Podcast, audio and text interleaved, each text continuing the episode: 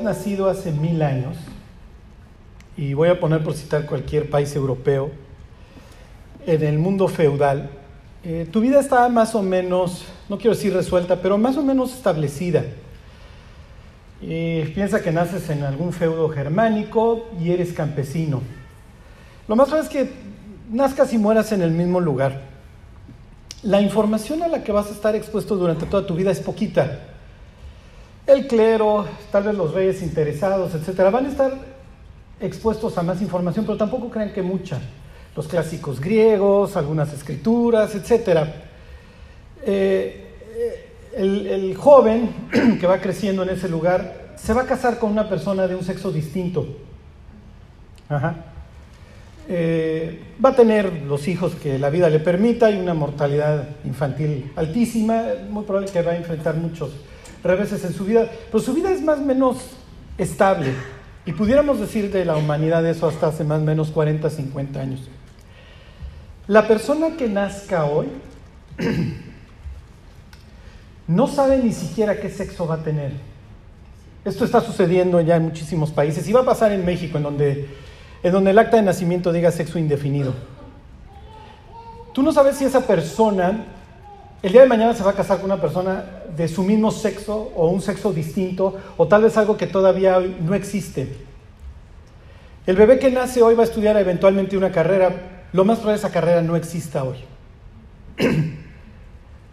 Las personas que nazcan hoy van a nacer en un mundo total y perfectamente caótico, confundido, en donde absolutamente nada, nada que la humanidad ha dado por sentado desde la creación, nada es seguro.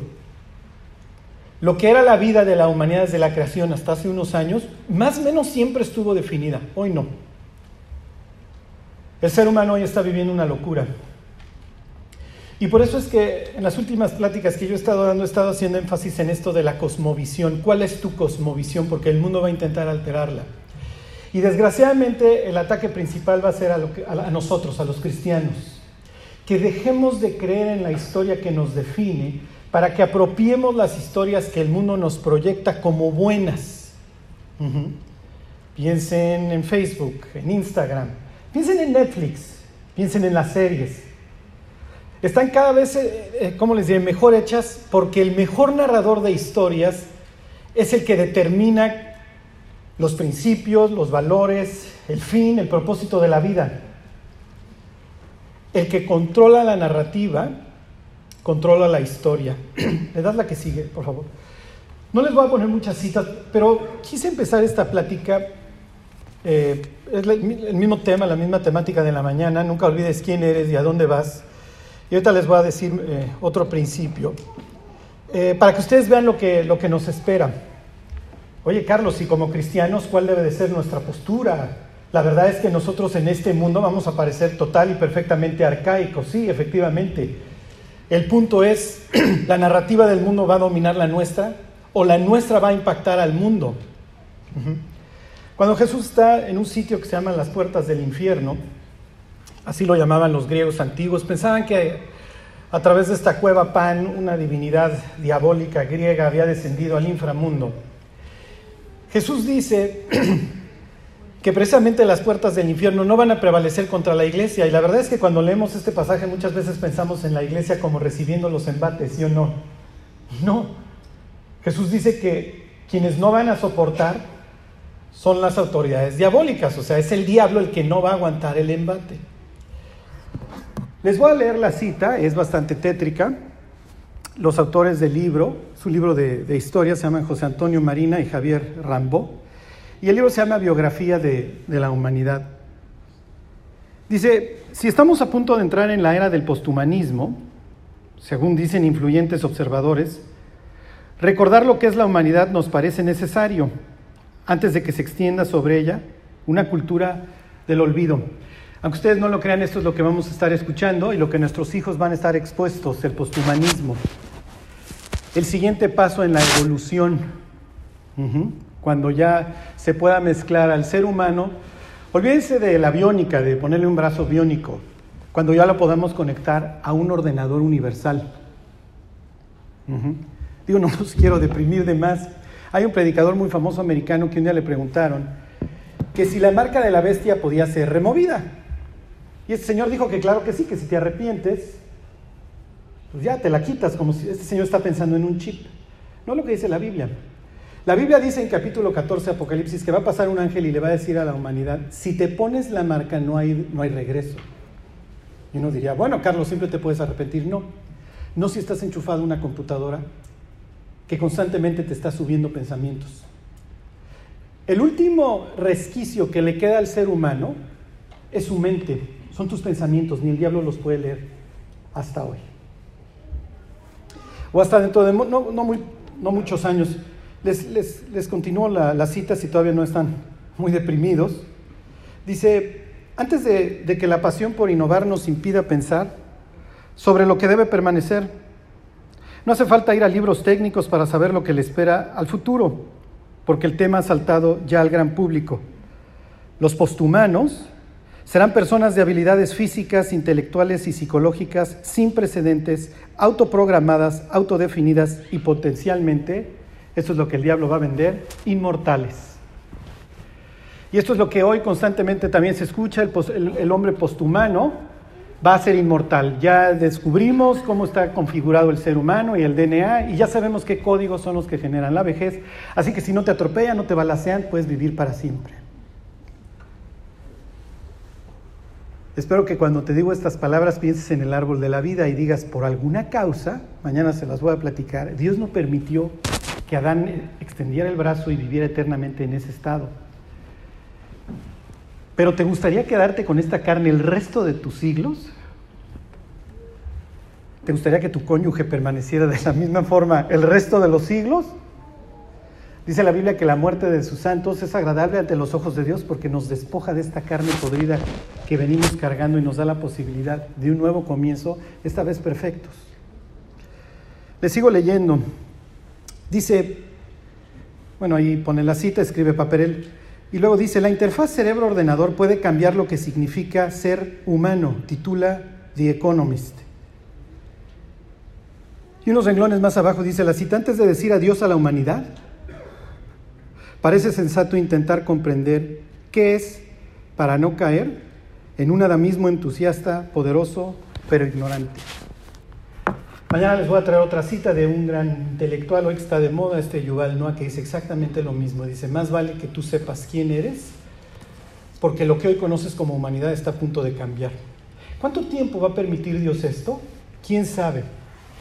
Oye, Carlos, ¿me estás en serio deprimiendo? O sea, si este es el, esta es la vida donde yo estoy trayendo hijos. No.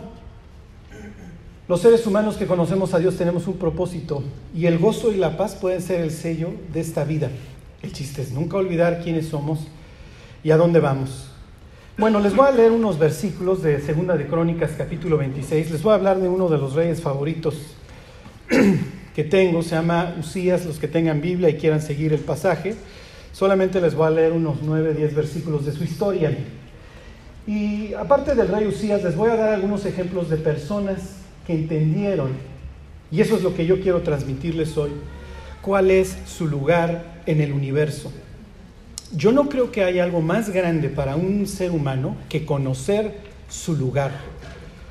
¿Hasta dónde acabo Dios? ¿Dónde es mi arma de influencia? ¿Qué es lo que tú esperas de mi vida? Como les decía hoy en la mañana, en la vida vamos a pelear muchas batallas, muchas de ellas inútiles. El chiste es terminar y como dice Pablo, he peleado la buena batalla. Bueno, les voy platicando. Dice el 26.1, entonces todo el pueblo, dice entonces todo el pueblo de Judá tomó a Usías, el cual tenía 16 años, 16 años de edad, y lo pusieron por rey en lugar de Amasías, su padre. Amasías es la viva imagen de una persona que no entiende su lugar en el universo.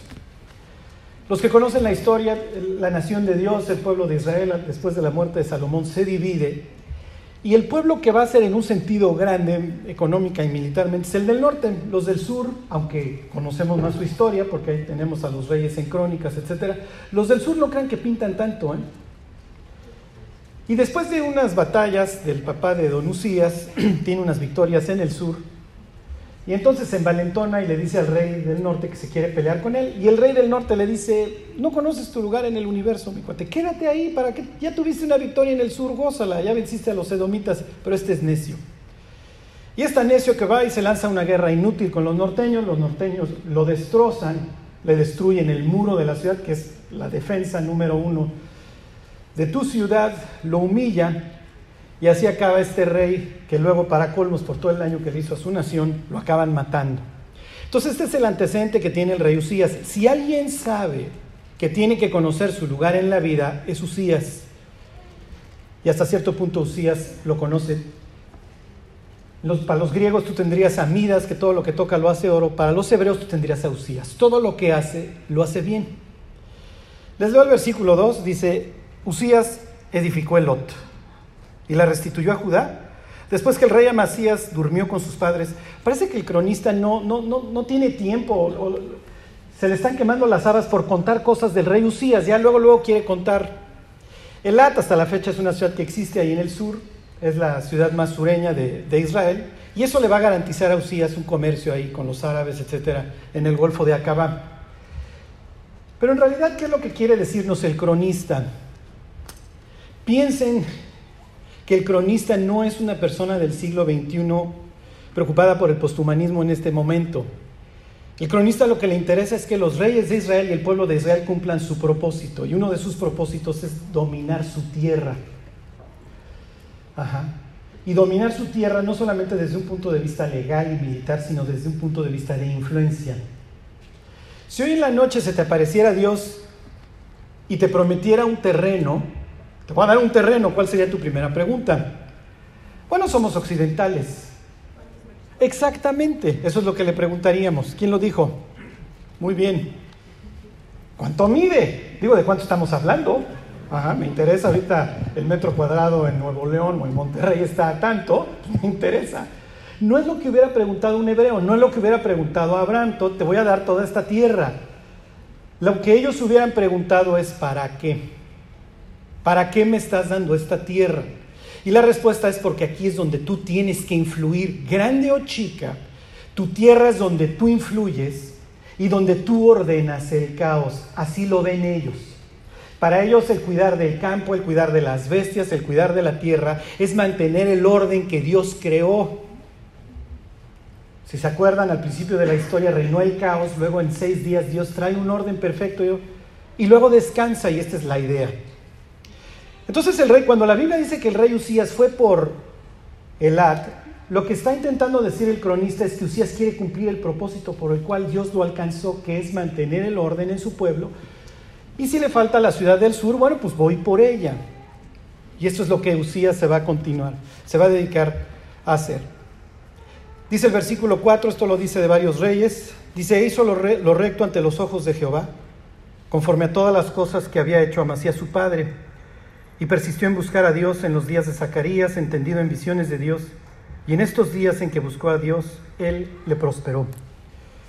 Es natural, el cronista está diciendo que el secreto del éxito de Don Usías es buscar a Dios, y en el tiempo que Él se dedica a buscarlo, Dios lo va a prosperar. En el nombre lleva la fama. Usías viene de dos palabras hebreas, os quiere decir fuerza, ya quiere decir Dios. Entonces en su nombre lleva la fama y él entiende, o hasta cierto punto cree que lo entiende, que todos sus logros, todas sus conquistas y todo lo que él vaya alcanzando es obra de Dios, lo trae desde su nombre. Me llamo fuerza de Dios. Ok, le darías la que sigue, por favor. Dice versículo 6, y salió y peleó contra los filisteos y rompió el muro de Gat y el muro de Jabnia y el muro de Asdod y edificó ciudades en Asdod y en la tierra de los filisteos. Les pongo el mapa para que vean que al occidente, al occidente de la tierra de, Usías, viven los filisteos. Los filisteos son gentes que vinieron más o menos siglo XII antes de Cristo, eran de origen pues bastante desconocido y les llamaban las personas del mar, las gentes del mar, aparentemente griegos que se, que se establecen ahí y que son literalmente un dolor de cabeza para los judíos. El occidente de Israel, toda la parte de la playa, de la, costa occidental, es un desastre para los judíos. Y si se acuerdan de todas estas historias en Samuel, en donde los, los filisteos los ponen manotas todos los días, lo que está intentando decir el cronista es que él sí logró la expansión. Fue y hasta destruyó los muros de estas ciudades, ¿se acuerdan? Goliat viene de Gat y de todas estas regiones. Entonces, está diciendo, lo logró, se expandió. Charlie, ¿cuál sería eso en mi caso? Pablo le escribe a los Gálatas y les dice que sufre dolores de parto hasta que Cristo sea formado en ellos. Dios va ganando, esa es la verdad, terreno en nuestras vidas. Jeremías le escribe a los exiliados y les dice que Dios poco a poco va a ir ganando terreno en sus vidas. Dice, y les daré corazón para que me conozcan que yo soy el Señor. Y ellos me serán a mí por pueblo, y yo seré a ellos por Dios. Y luego aclara que Dios va a ganar terreno porque se volverán a mí de todo su corazón. Ok. Dice versículo 7, Dios le dio ayuda contra los filisteos y contra los árabes que habitaban en Gurbaal y contra los amonitas. Y dieron los amonitas presentes a Usías y se divulgó su fama hasta la frontera de Egipto porque se había hecho altamente poderoso. Ok, me brinco al 10 y aquí quiero que vean cómo el cronista está tomando, está tomando ideas. Les decía yo en la mañana que cuando lean la Biblia la vayan leyendo como si fueran, digo no lo es, pero si fuera una novela, porque los autores te van dejando migajas que te vas encontrando más adelante y que le van dando sentido a la historia. Dice el versículo 10, asimismo edificó torres en el desierto y abrió muchas cisternas, porque tuvo muchos ganados así en la Céfela como en las vegas y viñas, y labranzas así en los montes como en los llanos fértiles. Ok, algo que dice el cronista, y si pueden ver la cordillera ahí en el mero centro del mapa, se llama la Céfela. Los judíos en muchas épocas habían hecho como una especie de acuerdo tácito con los filisteos en donde la Céfela es un territorio intermedio ni yo cruzo hacia la playa, a la costa, ni tú cruzas a la parte central de Israel y así la vamos llevando. La céfela representa todas esas áreas de nuestra vida que nos cuesta trabajo entregar. Tal vez hay áreas en nuestras vidas en donde fácilmente quité esto, quité aquello, pero la céfela es ese lugar a donde constantemente estamos buscando a Dios porque fracasamos y volvemos a fracasar. Y la Biblia dice que Usías la conquistó. Y luego dice que Usías tuvo labranza, lo cual implica a oídos de cualquier persona en aquel entonces que las cosas están yendo bien. Y si las cosas están yendo bien, es porque está lloviendo. Si Usías y el mismo rey se puede dedicar gozosamente a la agricultura, es que llueve. Y tú dirás, bueno, Charlie, pues sí esperaría yo que lloviera. No siempre llovía. La siguiente vez que veas un mapa de Israel, fíjate dónde lo colocó Dios. Al oriente tienes el Tigris y el Éufrates. Al occidente tienes el río Nilo con sus crecidas constantes y seguras. Es como tener petróleo en aquella época. Y los judíos no tienen nada. Los judíos tienen un río Jordán que cuando lo ves dices, ay Señor, pues sí está medio chafa el río de acá. ¿Por qué no los dejaste en Egipto y corriste a los egipcios? ¿Por qué no los llevaste al oriente y quitaste a los asirios? Si les dabas recursos. Bueno, todos los que estamos aquí y seguimos a Dios lo sabemos. Porque si te doy recursos, te puedo perder. Y no quiere decir que no te los vaya a dar, pero cuando te los dé te vas a tener que hacer una pregunta, ¿para qué? Cada vez que una persona me dice, oye Charlie, me ascendieron, tengo más dinero, siempre le digo, pregúntate para qué. Y Dios de esta manera tiene control sobre su pueblo. Te portas bien, hago que llueva, te portas mal, va a haber sequía. ¡Hey! Los judíos se están portando muy bien. Y además tienen labranza tanto en las montañas como en los llanos. Está diciendo algo el cronista, le darías la que sigue, por favor. Les voy a leer dos versículos del libro de jueces. Ahí se los, se los pongo para los que los alcancen a ver. Está hablando de la conquista. Y dice lo siguiente.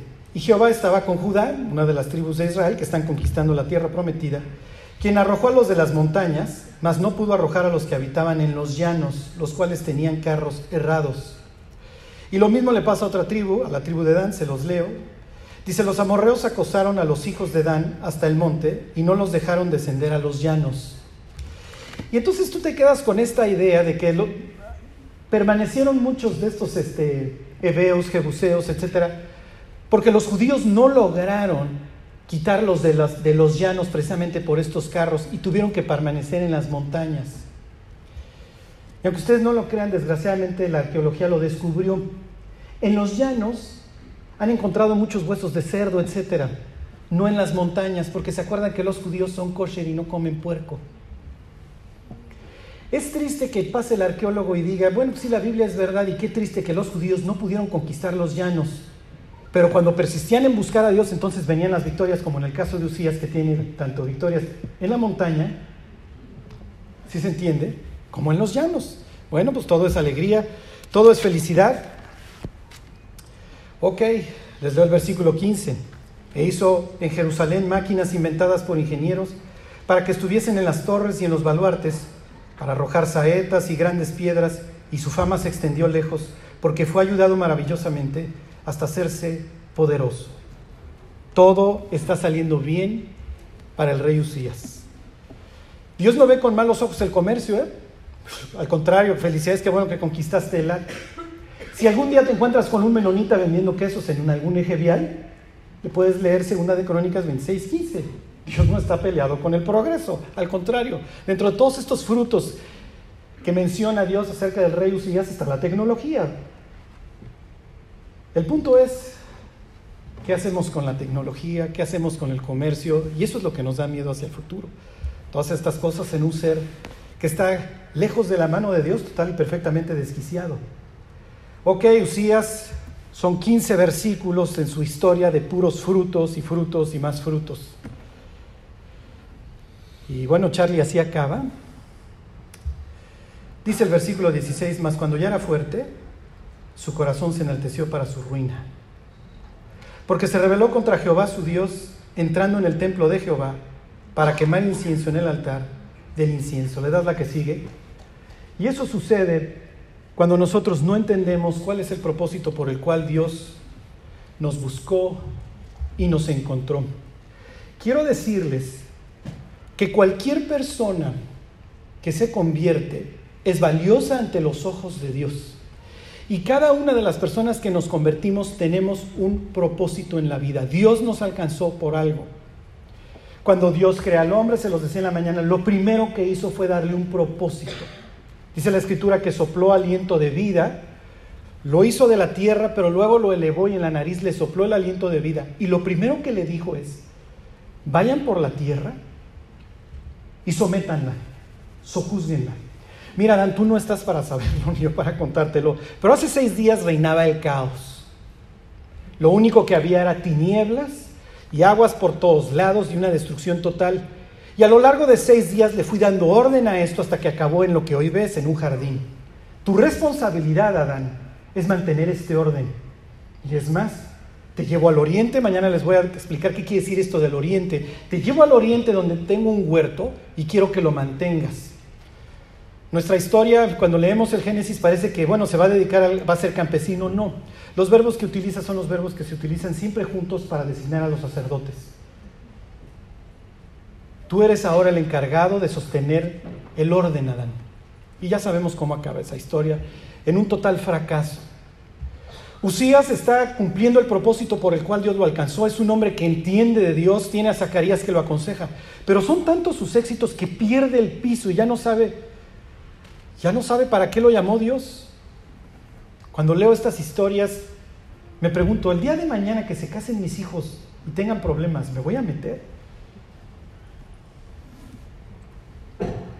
No me voy a meter? ¿Estoy llamado a eso o no estoy llamado? Y si se fijan, cada día tenemos que estar tomando decisiones en este sentido. ¿eh? ¿Es momento de hablar o es momento de callar? ¿Lo exhorto o me espero? Charlie, ¿se puede saber? Ahorita les digo. Ahorita les digo. Lo que quiero es que nuevamente se metan en el cráneo de Usías. Detrás de Usías se va a meter Azarías. Y los que conocen la historia deben estar pensando, Azarías, ese nombre me suena. Porque en Segunda de Reyes, a Usías no se le llama Usías, se le llama Azarías. Viene de una palabra hebrea, Etzer, quiere decir ayuda. ¿Se acuerdan que la mujer es Etzer idónea? Así dice el Génesis. Y ya, ayuda de Dios. Los dos nombres de este rey le indican que su fuerza es de Dios y que su ayuda proviene de Dios. Y el sumo sacerdote que entra para sacarlo del templo se llama Azarías, le está mandando Dios un mensaje. Usías, tú tienes un privilegio que el resto del mundo no tiene, tú eres del pueblo escogido de Dios. Y Dios, después de Babel, se peleó con la humanidad, tomó a un hombre, a una pareja estéril para mostrar su poder, los ha ido guiando, ahora los trajo a su tierra prometida y en el desierto les enseñó a llevarse con él. Cuando ves el tabernáculo y lo que Usías y ellos entienden, es increíble. Para ellos el templo es una especie de cosmos. Es donde vive Dios. Está dividido en tres partes. El atrio, el lugar santo y el lugar santísimo. Dice Pablo, conozco a un hombre, no sé si en el cuerpo fuera de él, que ascendió hasta dónde. ¿Se acuerdan? Sí, nosotros pensamos, fue por ahí de la luna. No, Pablo diría, no, Llegué a lo más alto, entré a la mismísima presencia de Dios. El lugar está tapado y cuando entras a tu izquierda tienes siete lámparas que están iluminando un pan. Y hoy entendemos que Jesús es el pan de vida. Usías hubiera dicho, el Espíritu de Dios, su luz, está iluminando a nuestras doce tribus. Y si volteas a tu izquierda vas a ver una nube. Dios siempre se presenta en nube. Es un incienso, es una cortina que nos permite comunicarnos con Él sin ser literalmente achicharrados. Hay una cortina, simboliza el cielo. Y detrás de la cortina te vas a encontrar con dos ángeles, dos querubines. Y ahí se presenta Dios. Y una vez al año, solamente una persona de todo el pueblo, de solo un linaje, entra. Y tiene que entrar disfrazado. ¿eh? Literalmente se tiene que disfrazar de un ser angelical, ¿se acuerdan? Así describe la Biblia a este ángel, a, Lucifer, como vestido de topacio, carbunclo, todas estas piedras. Y el sacerdote entra con este disfraz, con sus piedras, disfrazado literalmente de ser celestial, sin defecto, no puede tener un brazo, no puede ser manco, no puede haber perdido una oreja, tiene que entrar completo y con su diadema que dice dedicado al Señor, separado para el Señor. Y Usías de repente es tan espiritual que no solamente ha decidido ser el rey de Israel, que estaba haciendo un gran trabajo, ahora ve a los sacerdotes como menos y los planes de Dios como menos, y ahora él también la va a hacer de sacerdotes. Usías acaba de perder por completo el piso y está a punto de destruir su vida. Pero les voy a ser muy franco, lo que destruye nuestra vida no es un solo pecado, lo que destruye nuestra vida es la necedad. Y eso es lo que va a permear en la vida de Don Usías. Ok, ya entró y trae su incensario. El rey, de acuerdo con el libro de Deuteronomio, tiene que copiar, tiene que tener una copia de la ley. Y dentro de la ley hay una historia en donde un día unas personas que no eran sacerdotes, se acuerdan de Coré, se les ocurrió ofrecer incienso sin ser sacerdotes y murieron quemados. Y literalmente del, cobre de los incensarios, con él taparon el altar. Entonces el altar a la entrada del templo era un testimonio para que nadie que no fuera sacerdote y descendiente de Aarón se fuera a acercar. Ok, ya entró y le dice a Zarías, no te corresponde a ti. Hay tres excepciones en la Biblia de personas que al mismo tiempo son sacerdotes y reyes. ¿Ya echaron a andar su conocimiento bíblico? Si fuera maratón bíblico, ¿hubieran sabido contestar? ¿O hubiera avanzado la ignorancia? ¿Se acuerdan de este que sale a recibir a Abraham? ¿Cómo se llama este? Melquisedec, Melech, rey, Sadik, justicia, y es sacerdote del Dios Altísimo, dice la Biblia. Número dos, Jesús, rey y sacerdote. Número tres, ¿saben quién más? Exactamente, volteense a ver entre ustedes. Somos los que unimos al mundo con Dios y nos ha hecho reyes y sacerdotes para Dios, su Padre. Pero no en el caso de Usías. En el caso del Antiguo Testamento, Dios nunca quiso que la figura del sacerdote y del rey fuera la misma. Los pueblos de alrededor sí lo tenían, pero no en este caso. Aún el rey estaba sujeto a los designios de Dios. Y entonces le dice, no te corresponde a ti, oh rey Usías, en ese instante Usías pudo haber dejado su incensario y salirse, pero la Biblia dice que se llenó de ira y entonces le brotó lepra. Y como el sacerdote es un representante del Mesías que tiene que ser perfecto, un leproso no puede entrar al templo y cuando le brotó la lepra en la frente tuvo que salir corriendo. Y Usías va a terminar su vida en reclusión. Perdió su brillo. ¿Por qué? Por una simple y sencilla razón, porque se olvidó de que era el rey de Israel y que estaba haciendo un buen trabajo. El orgullo nos mata, nos destruye e impide que alcancemos aquello por lo cual Dios nos alcanzó. ¿Le das la que sigue, por favor? Les voy a poner otro ejemplo. Estas palabras, bueno, antes de pasar, estas palabras de Juan, porque les dije que les iba a decir, oye, Charlie, ¿se puede saber? Y quiero que se fijen en dos verbos que están ahí. Bueno, un verbo que se repite tanto en los niños espirituales como en los padres espirituales. El versículo de, arriba, de este de primera de Juan, el 2.12, dice, os escribo a vosotros, hijitos, porque habéis sido, porque vuestros pecados han sido perdonados por su nombre. Juan está escribiendo a tres clases de cristianos, a los niños, a los jóvenes y a los padres. Pero cuando lees este versículo 13, dices, Juan, ¿por qué le estás diciendo lo mismo? Ok, Dice, os escribo a vosotros padres porque conocéis al que es desde el principio. Os escribo a vosotros jóvenes porque habéis vencido al maligno. Os escribo a vosotros hijitos porque habéis conocido al Padre. Si se fijan, tanto a los hijitos como a los padres les dice exactamente lo mismo. Los dos conocen al Padre. A los de en medio, a los jóvenes en la fe, los que están empezando a madurar, los felicita Juan porque se dan cuenta de que tienen poder sobre sus pecados están logrando limpiar su vida. Cosas que parecían imposibles, la drogadicción, la pornografía, el alcohol, se están quedando atrás. Y entonces Juan les escribe, les dice, los felicito, los alabo porque están venciendo al pecado. A los niños, Juan, entonces, ¿por qué les escribes nomás que conocen a Dios? El niño en la fe anda testificando borracho o endureciendo personas. Ajá, está feliz, lo único que sabe es que Dios lo perdonó. Y entonces va con el familiar y le dice, tú adoras a la Virgen, ¿verdad? Idólatra, idólatra. Y Dios desde el cielo, relax, hijito, relax. así no lo vas a ganar. Pero ¿qué sabe el hijo? ¿Qué sabe el niño? El niño sabe que conoce a Dios. Y el único versículo que sabe de la Biblia es Juan 3:16 y a todo mundo se lo repite, no es por obras, para que todo aquel que en él cree, en él cree, en él cree. Es lo único que sabe. Pero está feliz y ahí va por la vida, gozoso, Dios me perdonó, conozco a Dios, nunca lo conocí. ¿Y a los padres? Juan, ¿por qué les dices lo mismo? Les pregunto, ¿el hijito y el padre conocen de la misma manera a Dios?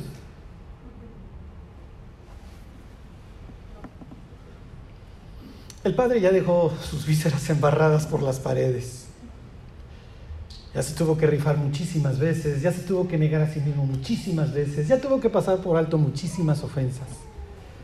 El padre ya está curtido, ya conoce a Dios, ya fue disciplinado muchísimas veces y ya empieza a tener un sentido de qué es lo que Dios quiere para él.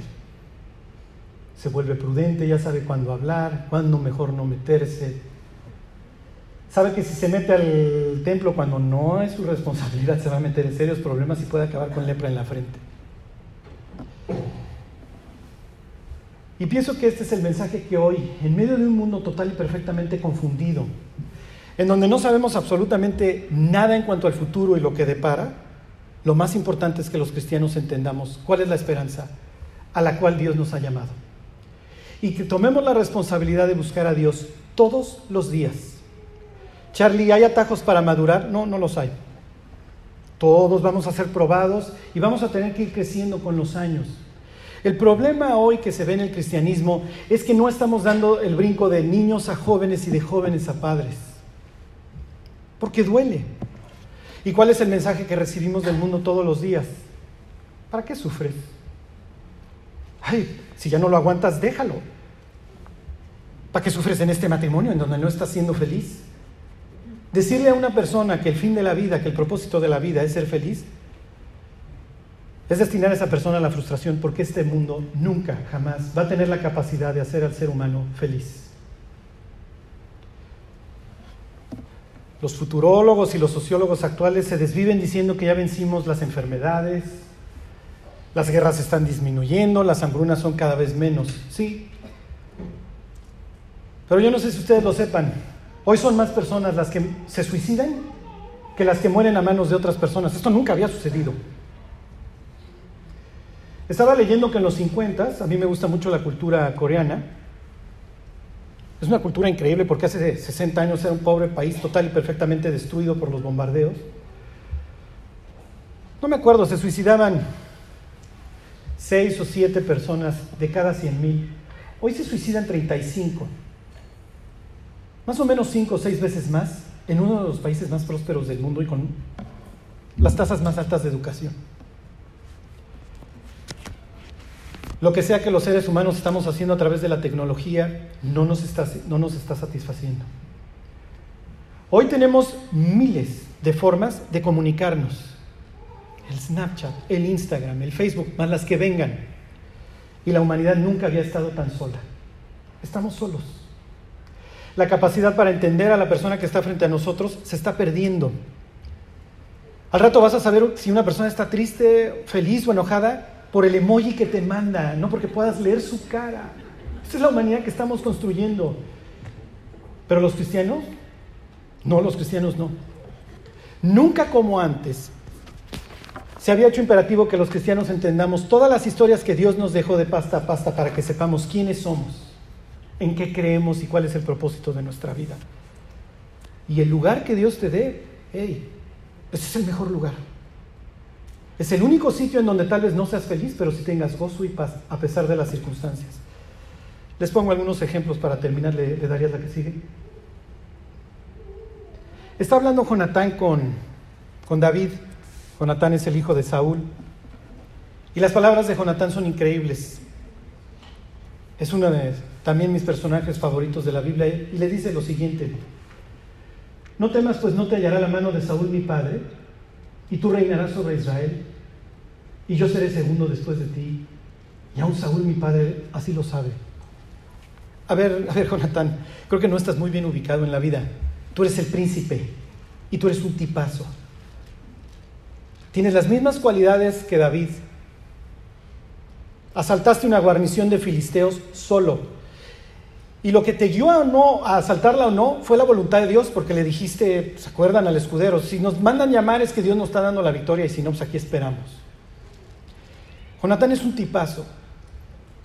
Es el hijo del rey, pero él tiene claro que el reino no es para él. La Biblia decía ya en Génesis 49 que el reino era para Judá, no para Benjamín. Y Jonatán no tiene el más mínimo problema en decirle a David, yo voy a ser segundo. No me interesa ser el primero. Lo único que quiero en la vida es hacer lo que Dios me destinó a hacer. Es el único sitio en donde voy a encontrar gozo, y sabes que David, no solamente lo sé yo, lo sabemos todos. Todos en Israel sabemos que tú vas a gobernar. Lo increíble del mundo en el que hoy vivimos es que todavía no quiere entender que Cristo va a reinar, que todo este sueño posthumano y de inmortalidad y de que vamos a conquistar las estrellas y etcétera, son puras mentiras. Cristo va tarde o temprano a reinar, a reclamar lo que es de Él. Pero parece que el mundo todavía no se ha enterado. El lugar que Dios nos dé. Si Dios te ha destinado a ser segundo, quinto, noveno, no importa. Y lo más triste, si lo recuerdan, es que Jonatán va a morir por los pecados de su papá. Y este sueño de crear un, imperio al lado de David, a quien también admira por haber vencido a Goliat y por su valor, no va a tener lugar.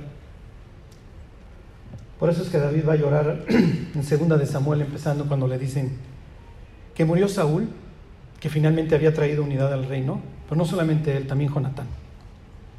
Le das la que sigue, por favor.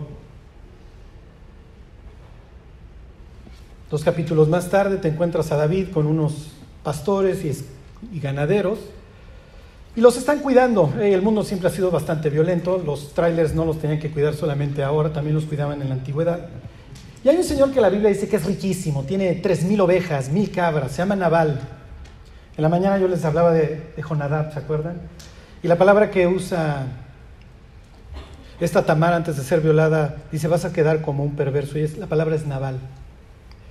Hay un tipo que se llama Naval. Y David se encarga de cuidarle sus cosas, está ahí con sus pastores, él también es un, hasta cierto punto un prófugo que no tiene nada más que hacer que estar merodeando. Y le dice a una de las personas de Naval, le dice, oye, pues dile que te cuidamos, la verdad le ahorramos muchísimo en asaltos y mermas. Dile si, si nos regala algo de comer, porque no tenemos. Y entonces ahí va el siervo de Naval y le dice a Naval, oye, este, que si le das algo a David. Y la pregunta de Naval es increíble. La mismita o similar a la que hizo Faraón siglos antes. ¿Quién es David? Muchos siervos hay que huyen de sus amos. Les digo, cuando lo vas leyendo como novela dices, se parece a Faraón y así va a acabar. ¿Quién es Jehová? Ociosos, sí, estáis ociosos. Y el caso es que le avisan a David, oye, que no te quiere dar nada y que quién eres. Y entonces David va con 400 hombres, dispuesto a arrasar todo lo que tenga Nabal y quedarse con lo que él tenga. Y en el camino le sale Abigail. Y Abigail, como cualquier otra persona en ese país, sabe que el siguiente rey de esa nación es David. Se le postra la Biblia dice que no solamente era hermosa, sino que también tenía entendimiento. Es una combinación bastante extraña, pero existe. A veces es inversamente proporcional. Pero yo sé que aquí todas las muchachas, bueno, tienen las dos.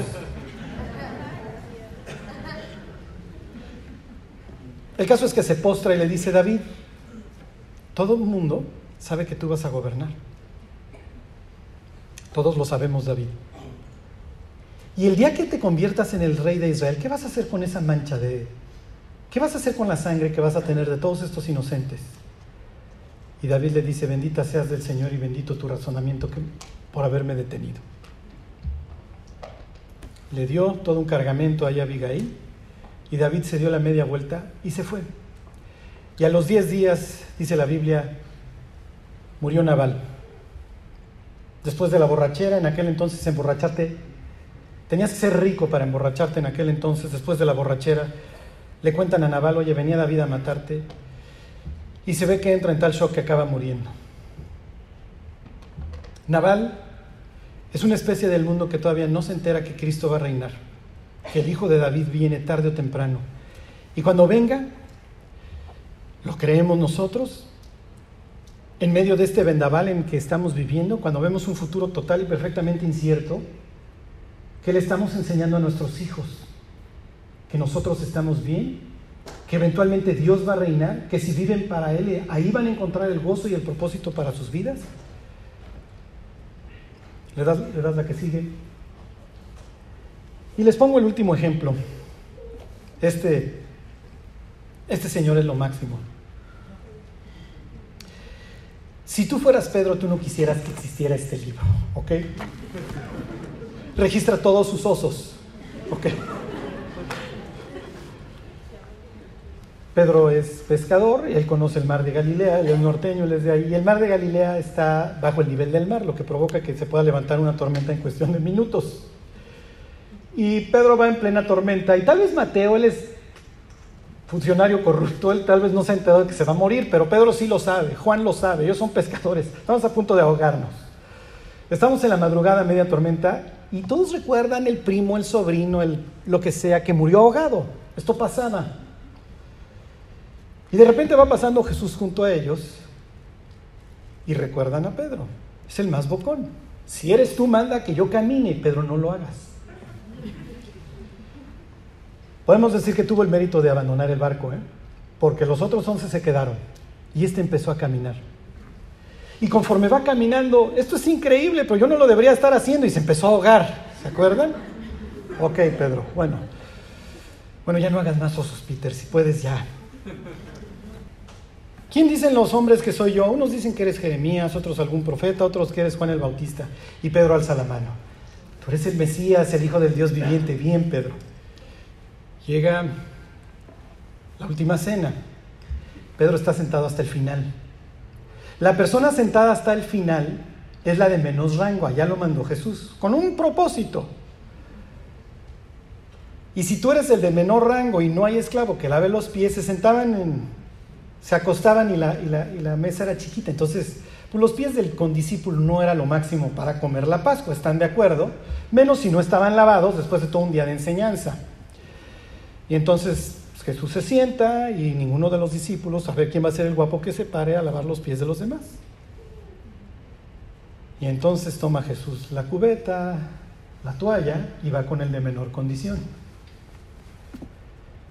Qué oso. Es lo que está pensando Pedro, porque lo tenía que hacer yo. Sí, lo tenías que hacer tú, pero no te preocupes, yo te lavo los pies. No, no, no, no, no, no los pies, Señor. Todo el cuerpo. Ya cállate, Pedro, ya cállate. Continúa la cena, uno de ustedes me va a traicionar. ¿Se acuerdan a Pedro? Preguntándole a Juan que está a un lado, que si es él. Y entonces ya le contesta Juan, no, que no eres tú. Ah, no, siempre supe, pero nomás checando, que no. Que relax, muchachos. Está bien, sí sabía, sí sabía, sí sabía, ok, pero pues nomás. Ok, uno de ustedes me va a traicionar y me van a prender. Soy capaz hasta de ir a la muerte contigo. Pedro, ya cállate. Y aunque todos estos te nieguen, yo no. Les acabo de platicar que los sacerdotes no pueden oficiar si tienen un defecto. Llegan a aprender a Jesús los, alguaciles del templo. Ve a uno de estos siervos del templo y ¿qué es lo que hace? Le corta una oreja. Lo está degradando para que no puedas. Sacó la espada. Voy a arreglar las cosas y le voy a enseñar a Dios qué valiente soy. Y tú saco la espada. Imagínense con la oreja de Malco en la mano, la espada y volteando a ver a Jesús. Pues haz algo, ya me estoy rifando y ustedes no hacen nada. Piensen en la cara de Jesús en ese instante. Pedro no tiene la más remota idea de cuál es tu lugar en el universo. No es por la espada. Ahorita pudiera yo traer legiones de ángeles, ¿te acuerdas? Pedro lo vimos. Un solo ángel una noche destruyó 185 mil asirios. Aquí hay 40 pelados. O sea, imagínense cuando le dijo a Malco ven y le volvió a poner la oreja la cara de Pedro. ¿Ok? Esto acaba en el patio de Caifás. Y conocen el resto de la historia. Le das la que sigue, por favor. Tres veces lo va a negar. Esto era lo peor que tú podías hacer como discípulo. En sus normas rabínicas los judíos decían, que si secuestraban a tu papá biológico o a tu maestro, primero tenías que rescatar a tu maestro porque uno te había traído a la vida temporal y el otro te había llevado a la vida eterna. Y les comento esto para que ustedes se metan en el cráneo de Pedro. Lo que acaba de hacer es lo peor que pudo haber hecho cualquier discípulo. ¿Y por qué les cuento esto? Porque Pedro no tiene la más remota idea de, su rol en, en la vida, pero sí lo quiere alcanzar. Pedro pasa a la historia del cristianismo como ese creyente que tiene ganas, puede cometer errores, pero tiene la capacidad de enfrentarse a sí mismo. Esa misma noche Pedro y Judas traicionan a Cristo. Uno decide quitarse la vida y el otro decide enfrentar a Dios cara a cara. Y dice la Biblia que lloró amargamente. Todos lo vamos a hacer. Todos vamos a pasar por esos momentos y parece que a veces solo maduramos a través de ellos. Cuando volteamos al cielo y, le decimos, Dios, lo volví a hacer, pero aquí estoy. Y quiero que cumplas todo tu propósito en mí. Es lo único que me interesa. Conocen el resto de la historia. Jesús resucita y días más tarde en el mar de Galilea los manda a llamar. El primero, para variar, que va a saltar del barco es Pedro. Pero es un Pedro transformado. Esas lágrimas, esas lágrimas le enseñaron quién era. Y vienen las tres preguntas. Pedro, ¿me amas más que estos? Más que estos. Sea que te estás refiriendo, Jesús. Porque es lo que dije, aunque todos estos. Sí, no soy mejor que nadie. Y le dice Pedro, tú sabes, tú lo sabes, yo te amo apacienta mis corderos. Vas a ser un gran pastor, Pedro. Pedro, ¿me amas más que estos? Tú sabes que te amo. Apacienta mis ovejas. Jesús cambia ovejas y corderos porque parte de esa base que les decía. Los cristianos vamos a madurar y habrá veces que al cordero lo tienes que tratar, está empezando, lo tienes que tratar con mucho tacto. Y la tercera vez Pedro se pone a llorar. Pedro, ¿me amas más que estos? tú sabes todas las cosas. Eres Dios. Tú sabes todo. Tú sabes que te amo. Bueno, Pedro, pues este anhelo que tú tienes de dar tu vida por mí, eventualmente lo vas a cumplir. Desde ahí se la sentencia el Evangelio de Juan. Años más tarde, con una iglesia ya creciente ahí en Galacia, pasa Pedro y no se quiere juntar con los gentiles, ¿eh? él es el apóstol de la circuncisión. Y Pablo lo enfrenta y le dice, si tú siendo judío vives como gentil, ¿por qué obligas a los, a los gentiles a judaizar? Y lo enfrenta. Y Super Pedro pudo haber dicho, ¿sabes qué? Ni eres apóstol, ni eres discípulo de Cristo. Y yo llegué a esto mucho antes que tú. Pero Pedro es un hombre que sabe enfrentarse a sí mismo. Está bien.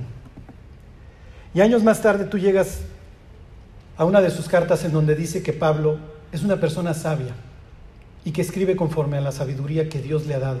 Pedro no tiene ningún problema en reconocer los éxitos de otros. Pedro se está despidiendo ahí y vemos cómo Dios pudo terminar con la vida de un hombre. Pedro, ¿cambiarías tu vida? Y lo más fácil, Pedro diría, no cambiaría nada. Digo, cambiaría los osos que me dediqué a hacer. Pero el que cae no se levanta, es lo que dice el libro de Jeremías. Y él siempre se levantó. Les voy a terminar con unas palabras de Pablo. Pablo no escribe desde Beverly Hills, escribe esta carta a los filipenses desde prisión.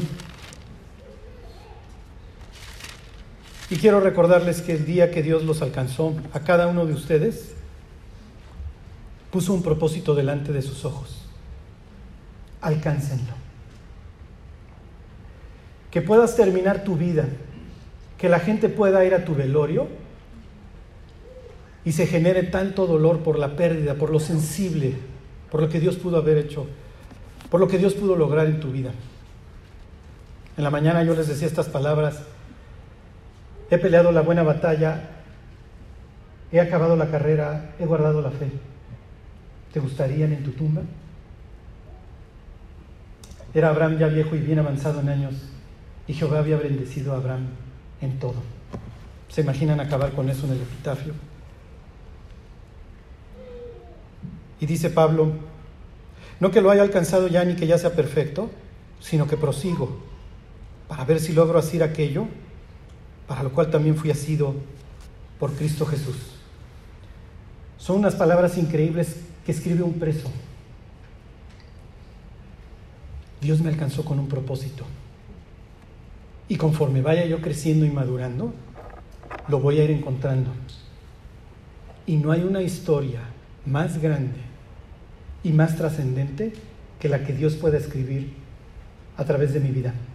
No importa a qué guionista acudiera yo, nunca se le va a ocurrir una mejor que Dios. Todo lo que respira, dice la Biblia, alabe al Señor. Sí, para eso fuimos creados. Pero no solamente para eso, desde un punto de vista general, sino para que cada uno de nosotros y como iglesia alcancemos todo aquello para lo cual Dios nos alcanzó. Cuando te esté llevando el tren y te vayas a acostar, piensa en esto pero Dios me alcanzó por algo. Voy a terminar orando y le voy a pedir a Dios, como lo hice en la mañana, que ponga en nuestros corazones el alcanzar aquello por lo cual Él nos alcanzó a nosotros. Que ninguno de los que está aquí se equivoque de ruta. Dios te queremos dar gracias por la cruz, a donde Dios tú nos permitiste un nuevo comienzo nos perdonaste, nos salvaste. Y Dios, ahora tú nos has llamado para alcanzar todas esas cosas que tú has puesto delante de nosotros. Detrás, Dios, hay grandes hombres que te siguieron, que quisieron alcanzarlo. Te pedimos, Dios, que cada uno de los que estamos hoy aquí pongamos delante de nosotros lo que tú has puesto. Y así como Moisés, Dios, nos podamos sostener como viendo al invisible. Y Dios, que los placeres y las cosas del mundo las veamos como menos, que las tengamos por basura, por conocerte a ti y lo que tú has preparado. Te lo pedimos, Dios, en el nombre de Jesús.